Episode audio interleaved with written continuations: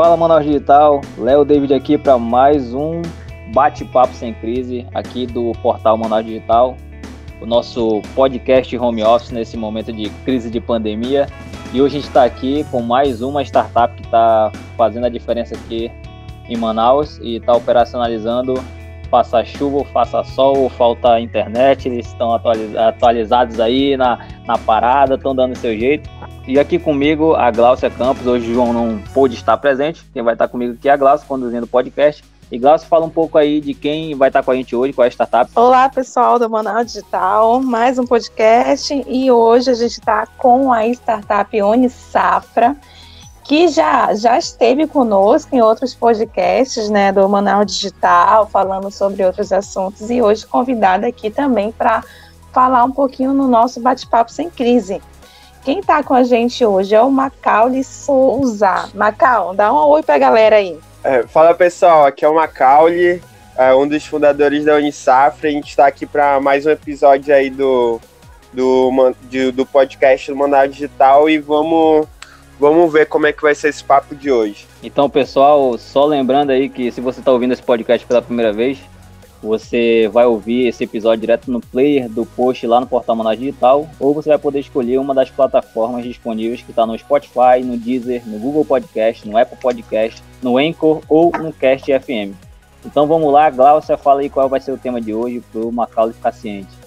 É isso aí, Macau. A gente está vivendo um momento super diferente né, dessa nossa trajetória de startups. Todos nós estamos em quarentena, aqueles que podem né, ficar em casa estão em casa. A gente sabe que muita gente está na rua, está de alguma forma batalhando aí. Acredito que a Unisafra tem momentos que precisa sair também, pelo próprio modelo de vocês. É, e a gente começa a encarar também alguns desafios, né? A gente bateu, tava batendo um papo antes aqui sobre o quanto que a gente tem, que a nossa internet, que a nossa disponibilidade de acesso à internet ficou limitada durante esse processo, então é, é um registro do que a, a pandemia, toda essa crise tem feito com a gente. E a gente tem conversado muito com as startups, perguntado muito como é que está sendo esse processo de crise, de pandemia, como é que eles encararam, o que mudou para a economia, se, se alterou, se beneficiou, se dificultou toda a operação de vocês. Então, eu acho que a primeira pergunta que a gente quer saber é todo esse processo de crise que a gente entrou e a gente está vendo que isso ainda vai se desenrolar para frente, né? ainda tem muita coisa para acontecer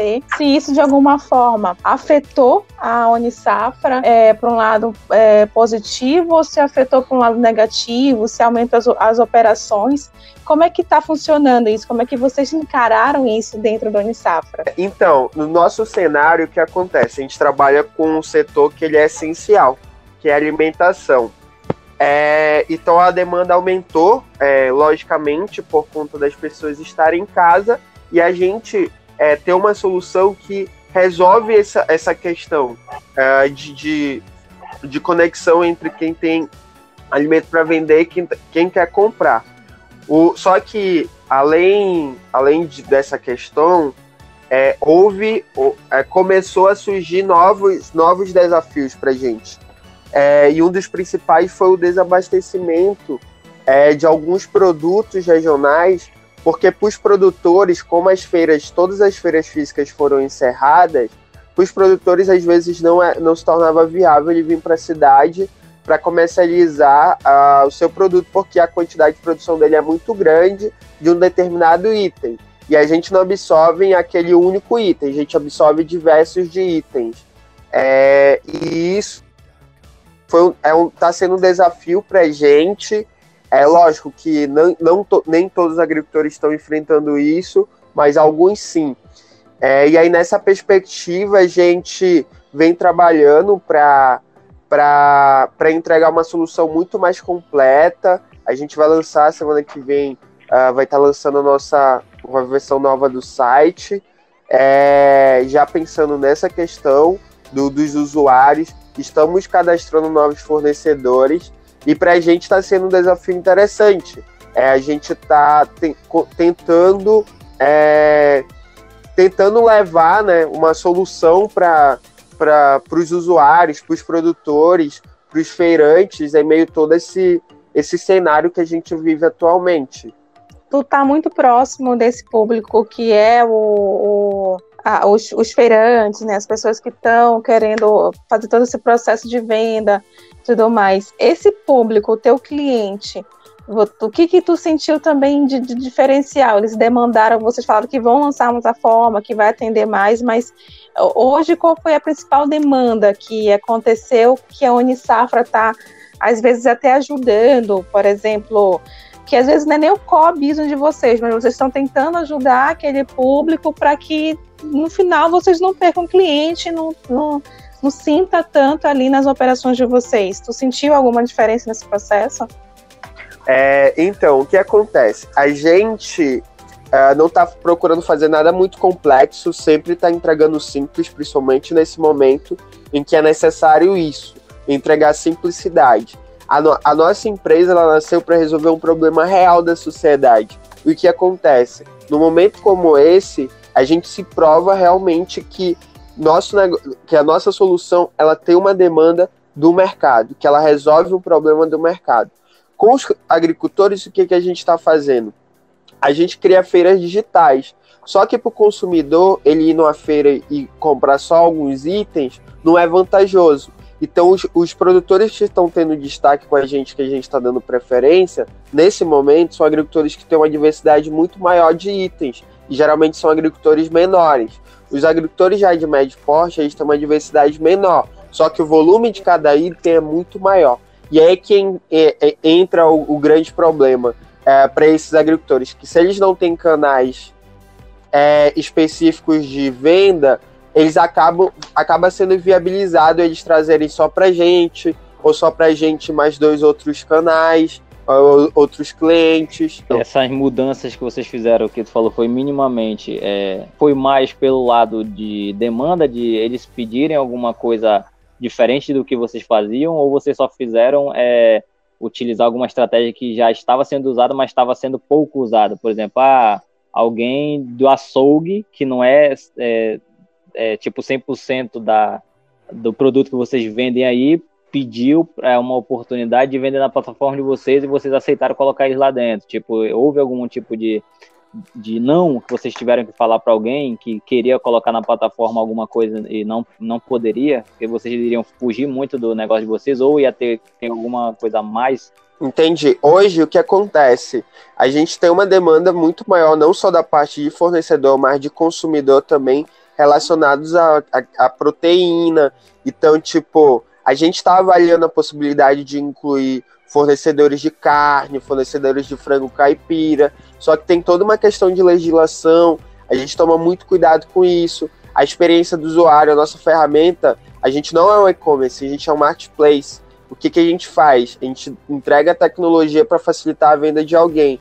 A experiência no final, apesar de o produto não ser nosso, mas a experiência é, é a experiência Unisafra. Então, se o produto for ruim, o fornecedor de alguma forma ele tem que é, ele tem que entender isso, que ele tem que entregar produtos bons para poder que a nossa experiência, não só a dele, mas não só a do usuário, por parte do usuário em relação ao produto dele, mas por parte do usuário em relação a todo o processo de compra online e receber um produto de qualidade. Então esse é um grande desafio.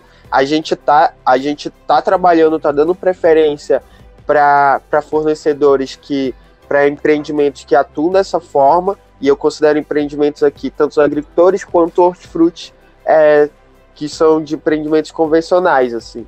Então, é, a gente está tá, tá seguindo muito nessa, nessa pegada. Uh, algum, alguns estão se adaptando muito rápido, então hoje a gente já tem alguns fornecedores que já, já sacaram com, como que essa transformação está acontecendo, que ela é necessária e já está surgindo novas possibilidades é, eles já estão querendo avançar e isso está dando uma agilidade maior para esse público.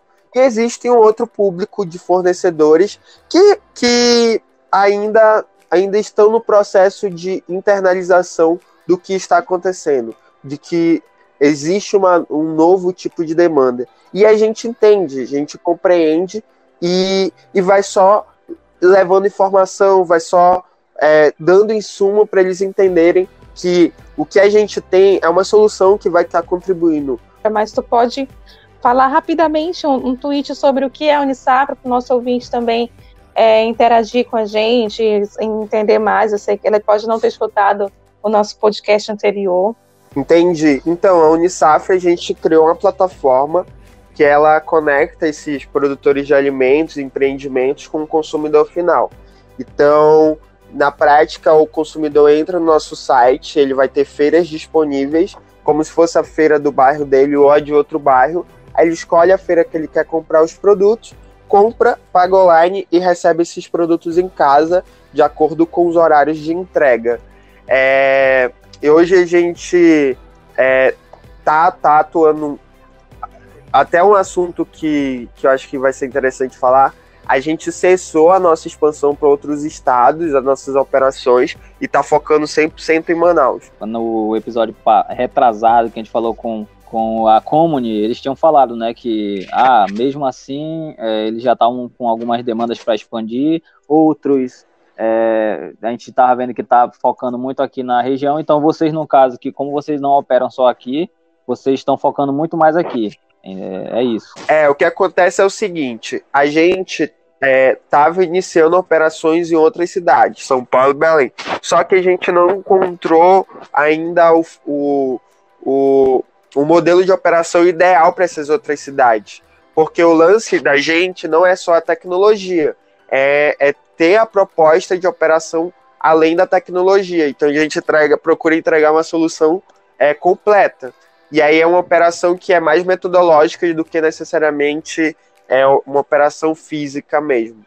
O que, o que acontece em São Paulo é que a nossa metodologia operacional para consumidor final lá, a gente ainda não tinha acertado como a gente acertou aqui. A gente tinha estava avançando mais com é, contratos empresariais, com empresas contratarem nosso serviço para a gente fornecer as cestas de frutas lá para os colaboradores e tal.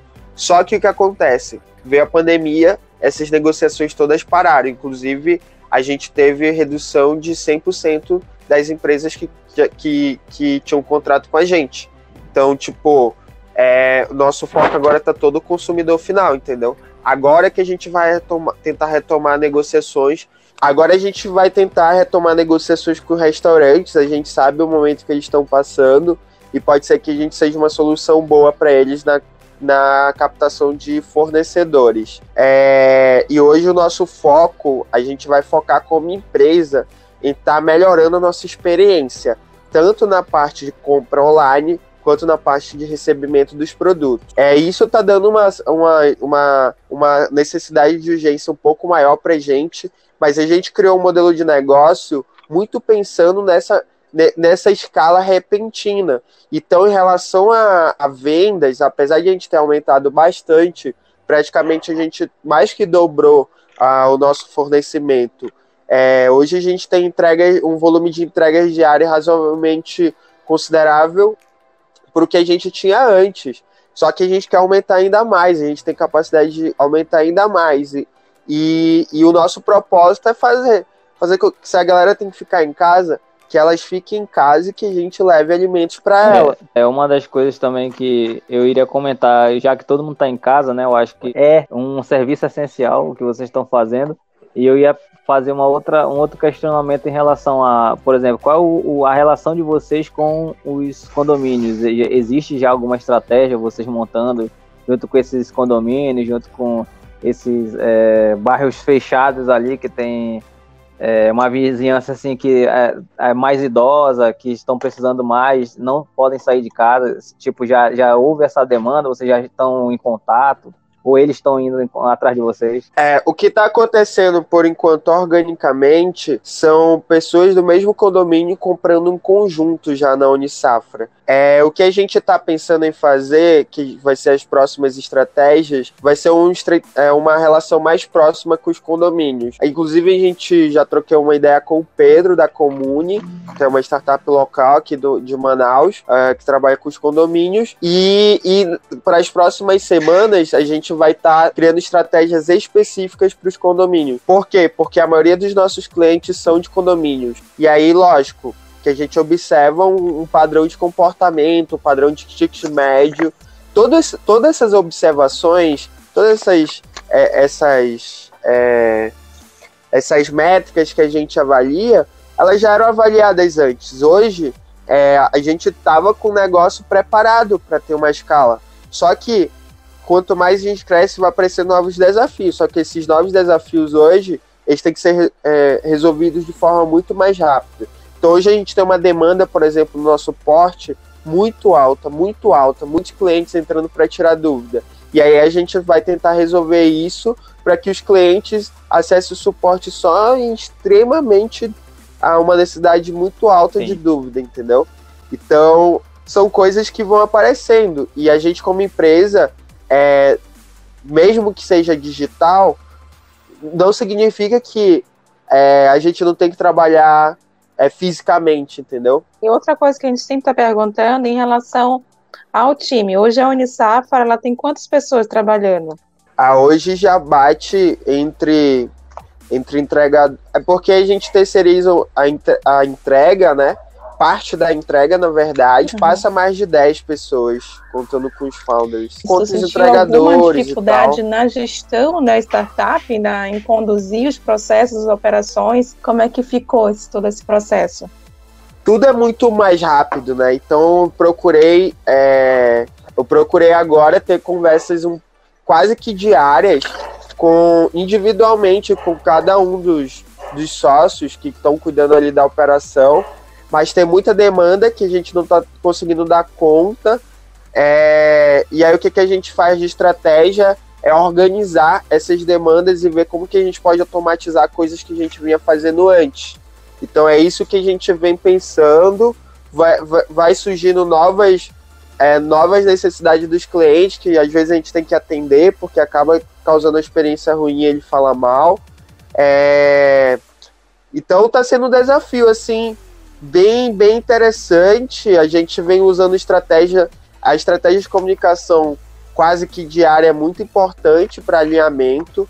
Qualquer reunião que faz, eu procuro estar tá mandando lá para o grupo para dizer o que está acontecendo, porque o volume de informação é muito alta e para a gente se perder, é, perder, é, perder informação no meio do caminho é muito fácil. Então tem que ter esse foco, é, tem que ter. O estresse está ficando alto, é, não é questão apenas só de, de operação, é uma questão também de sanidade mental do, de todo mundo que está trabalhando na empresa.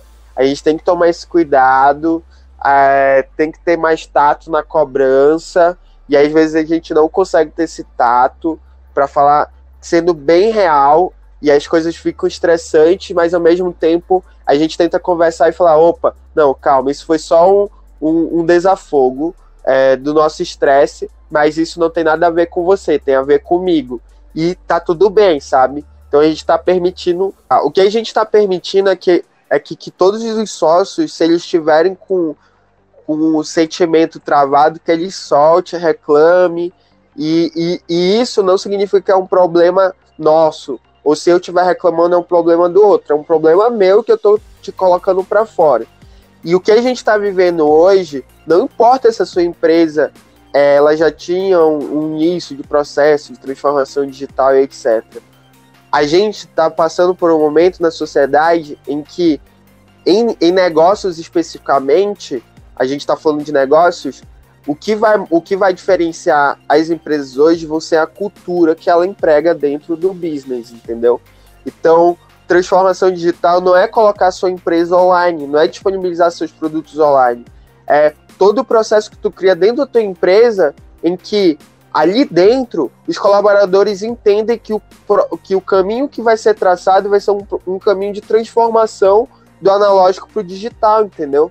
Só que isso tem que estar tá muito claro. Então não é eu colocar um produto online que eu vou. É que nem um empreendimento que a gente. que hoje é fornecedor nosso, que é um hortifruti. Os caras já estão pensando é, integrar sistemas, sistemas dele com o nosso, para que facilite todo o processo deles ali dentro. E eles não pensavam nisso antes. Só que eles estão no processo de mudança de cultura rápido. E olha que são empreendimentos tradicionais, um hortifruti. Então isso é muito legal assim do nosso ponto de vista. Por quê? porque a gente consegue contribuir com cultura para eles também. Então a gente começa a dialogar muito sobre isso.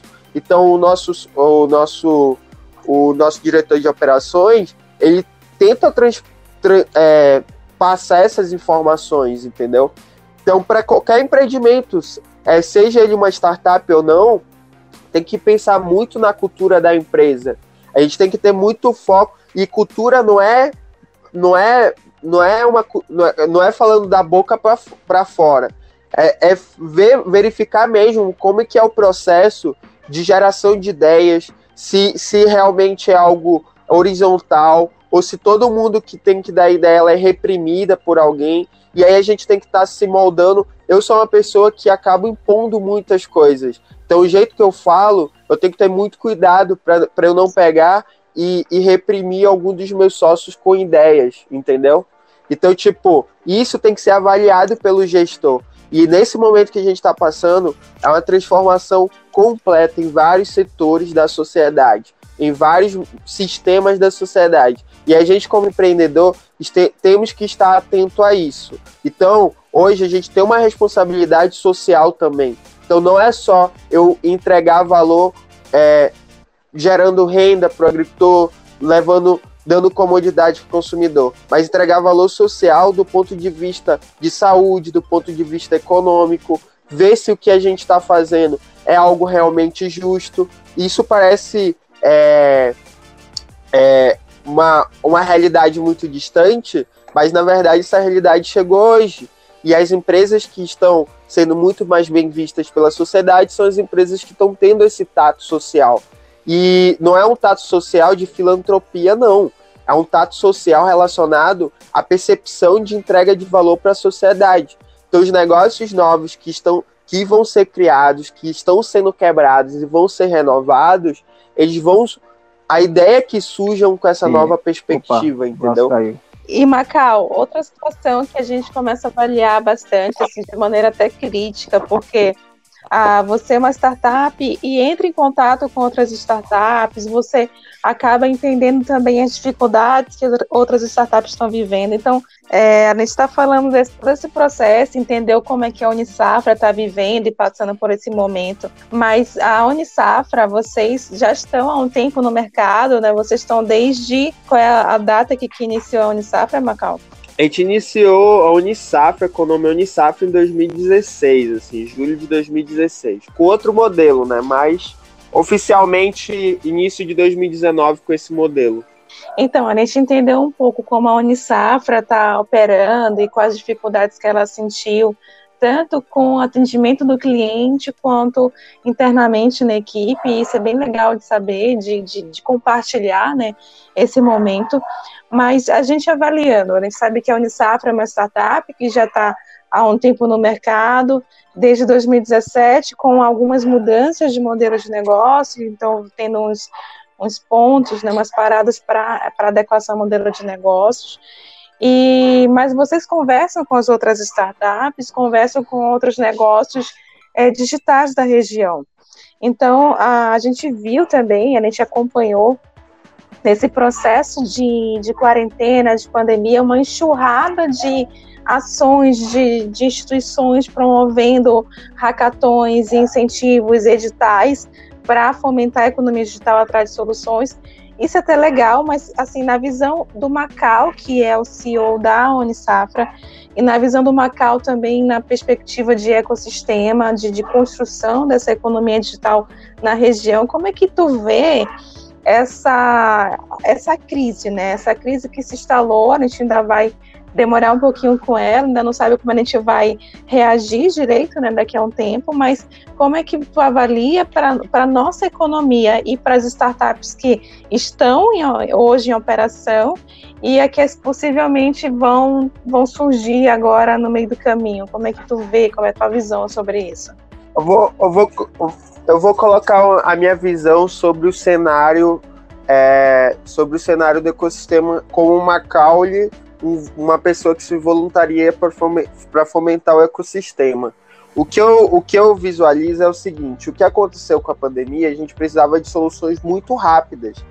E, e eu acho que não tem lição maior do que a gente está vendo hoje, que a maioria das soluções elas, elas estão disponíveis, entretanto elas não são tipo elas não elas não vão se encaixar perfeitamente. E aí a gente vai fazendo adaptações.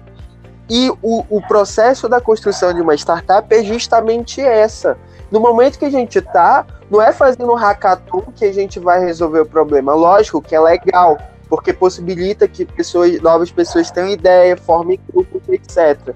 Mas agora, no momento que a gente está, as grandes empresas, se possíveis, as que estão é, que tem uma saúde financeira em dia, etc. As instituições que têm recursos deveriam pegar nos braços das startups e trazer para dentro. Vamos aqui, agora é o momento de estarmos desenvolvendo coisas em conjunto, entendeu?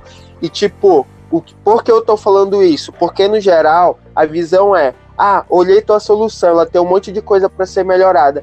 Claro que ela tem um monte de coisa para ser melhorada. Se ela não tivesse coisa para ser melhorada, ela já estaria muito grande, já estaria seria uma empresa muito grande. Se, ela, se a gente está construindo um negócio, uma solução, vai ter coisa para ser aperfeiçoada sempre. Só que isso, como eu vou, eu vou voltar a falar novamente, isso está relacionado à cultura e tem instituições que são voltadas, institutos de desenvolvimento de tecnologia, institutos de pesquisa e desenvolvimento, que captam recursos para isso, e eles não têm a cultura desse, desse, dessa compreensão de que as soluções que estão no mercado elas têm que ser abraçadas e elas têm Essa que ser melhoradas é, em conjunto. Palmas, é, palmas. É, palmas mesmo, é porque a gente vê um processo.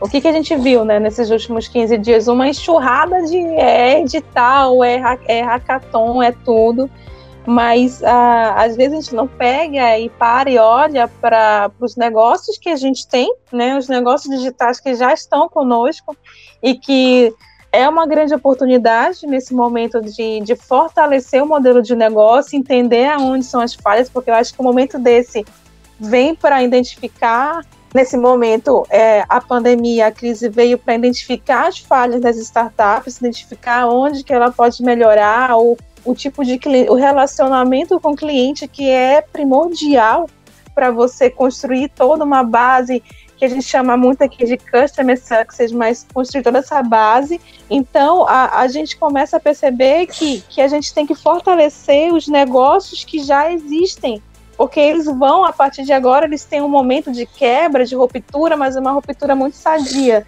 uma ruptura de entendimento de como é que é o meu modelo de negócio vai, é, vai se adequar melhor a esses momentos oi, oi, de crise. Oi.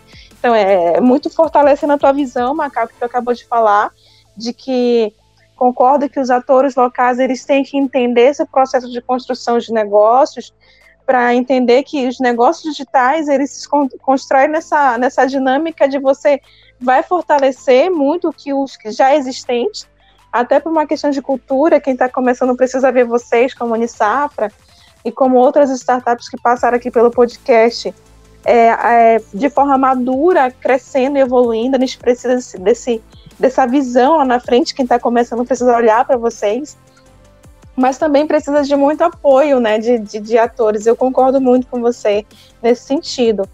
E, e não sei se Léo tem alguma coisa a adicionar nesse, nessa nossa conversa aqui de ecossistema e fomento e tudo que a gente está conversando. Na verdade, eu acho que é, ainda tem muita coisa para rolar em relação a essa questão de fomento. Eu, eu concordo 100% com o que o Macaulay falou, é, ainda mais que exatamente nesse momento que a gente está passando, ainda mais com essa novidade, digamos assim, que saiu junto essas verbas de PD, PDI, CAPDA e, e etc. Eu acho que já era um ponto a ser olhado exatamente para isso, para essas startups que já estão fazendo alguma coisa, que já estão é, com um produto e que realmente sempre vai ter alguma coisa a melhorar, não tem como. É, ah, tá pronto. Não, não existe, isso não existe. E é olhar mais por esse lado, de realmente dar valor a, a quem está fazendo algo, a, dar valor a quem está próximo também, né? Não ficar só é, investindo mais em eventos do que nas próximas, das próprias startups que estão aqui operacionalizando. Tem um ponto assim que eu acho importante colocar é que a gente é, eu não sei qual é a avaliação do espectador que está ouvindo a gente, mas um ponto que eu acho importante colocar, que eu falei anteriormente, que a gente está vivendo uma, um processo de transição social é muito decisivo. E muito decisivo na questão de gerar novi, novos hábitos, mudar hábitos que eram hábitos ruins. E trazendo para o nosso cenário, para o nosso contexto, a gente está vivendo um momento muito propício para que transformações, modificações é, de emergência ocorram no nosso ecossistema. Os atores que é, dispõem de, é, de conhecimento para o ecossistema, os atores que são as próprias startups, do modelo de posicionamento das próprias startups, porque também às vezes a gente é muito chato, então a gente tem que ter uma flexibilidade, a gente tem que ter um, um processo de diálogo, mas esse, esse diálogo ele tem que ser evolutivo, ele não pode ser sempre batendo na mesma tecla, ele tem que ser um diálogo que ele ele traz é, é, ele traz novas perspectivas, ele traz ações a serem executadas e a gente tem que estar tá se aproximando de todos esses atores e eu acho que o momento propício para que isso aconteça é agora. A gente como empreendedor a gente tem que ter essa visão, os atores que fomentam eles têm que ter essa visão. A gente tem que correr o quanto antes. Chega de tratar números de forma romantizadas a gente tem que aproveitar os recursos que a gente tem hoje e causar um senso de urgência nas, na, na geração de negócios que a gente tem na Amazônia. Senso de urgência. Senso de urgência por quê? Porque outros processos como esse podem acontecer, modificações em planos do governo federal, do governo estadual podem acontecer e a gente não consegue, não vai conseguir usufruir do que a gente tem hoje. Então, é, a gente tem um momento propício para que isso aconteça. Eu acho que movimentos estão sendo feitos. É agora a gente tomar consciência e ir acertando as coisas de errado que a gente vinha fazendo antes e as coisas que, que são certas a gente reavaliar se não tem como melhorar ainda. É isso aí. Eu acho que é, um, que é um bom, uma boa mensagem, né, para quem está nos escutando, para quem está aí como startup também na batalha. E para quem está começando a saber realmente o que, o que é uma startup, não é nada romantizado, no final das contas é muito trabalho, é, é muita dedicação, né, que a gente vai é, sabendo como administrar isso, sabendo como cada ecossistema vai é, fomentando e sabendo onde que dói mais, se é no fomento, se é na cultura, se é na educação. Então, a pessoa que, tanto a pessoa que vai escutar esse nosso podcast, que está querendo iniciar uma startup, sabe que, que é um bom caminho, mas não é um caminho que ninguém fala que é fácil.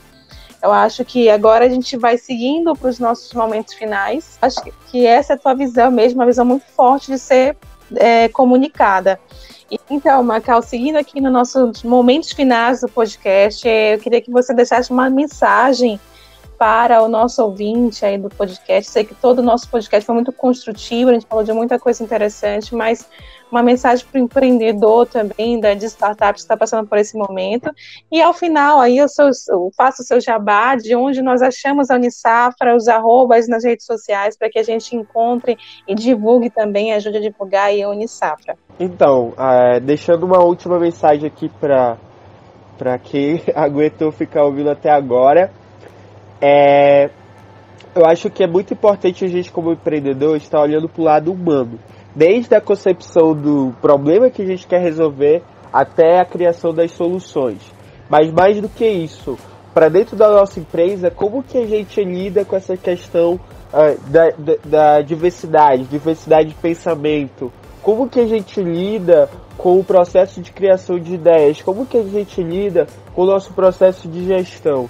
Então, acho muito importante a gente olhar para isso, por quê? Porque através desse processo de a gente estar tá tendo tato muito grande com a, as condições que a gente proporciona no nosso ambiente para que o humano que esteja ali possa criar, vai, vai possibilitar que o processo de aprendizado durante esse período que a gente está passando, durante essa crise, durante todas essas condições que a gente está vivendo, seja um processo muito mais rápido de criação.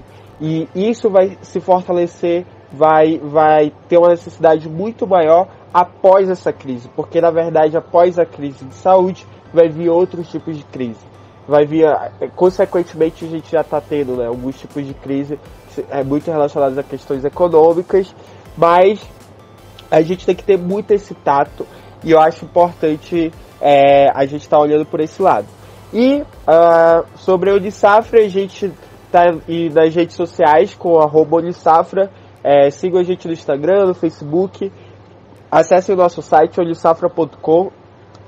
E novamente, para quem está ouvindo esse podcast, manda uma mensagem no nosso direct no Instagram que uh, a gente vai dar um cupom de desconto para você. Beleza? Valeu!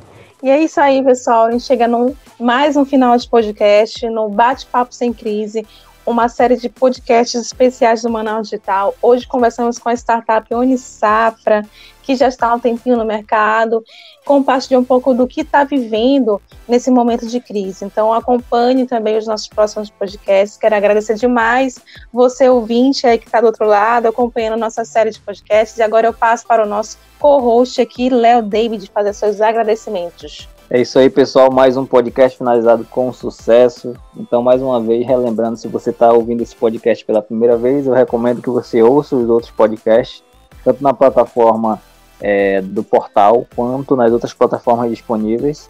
É só você entrar no portal e você vai ver as plataformas disponíveis. E a gente agradece aqui também a presença do Macaulay por estar no corre-corre e ter esse tempo disponível aqui para falar com a gente.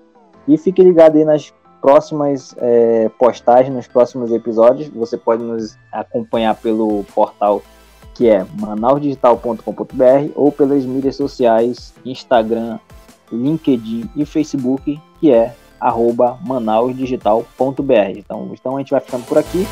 Um abraço a todos e tchau.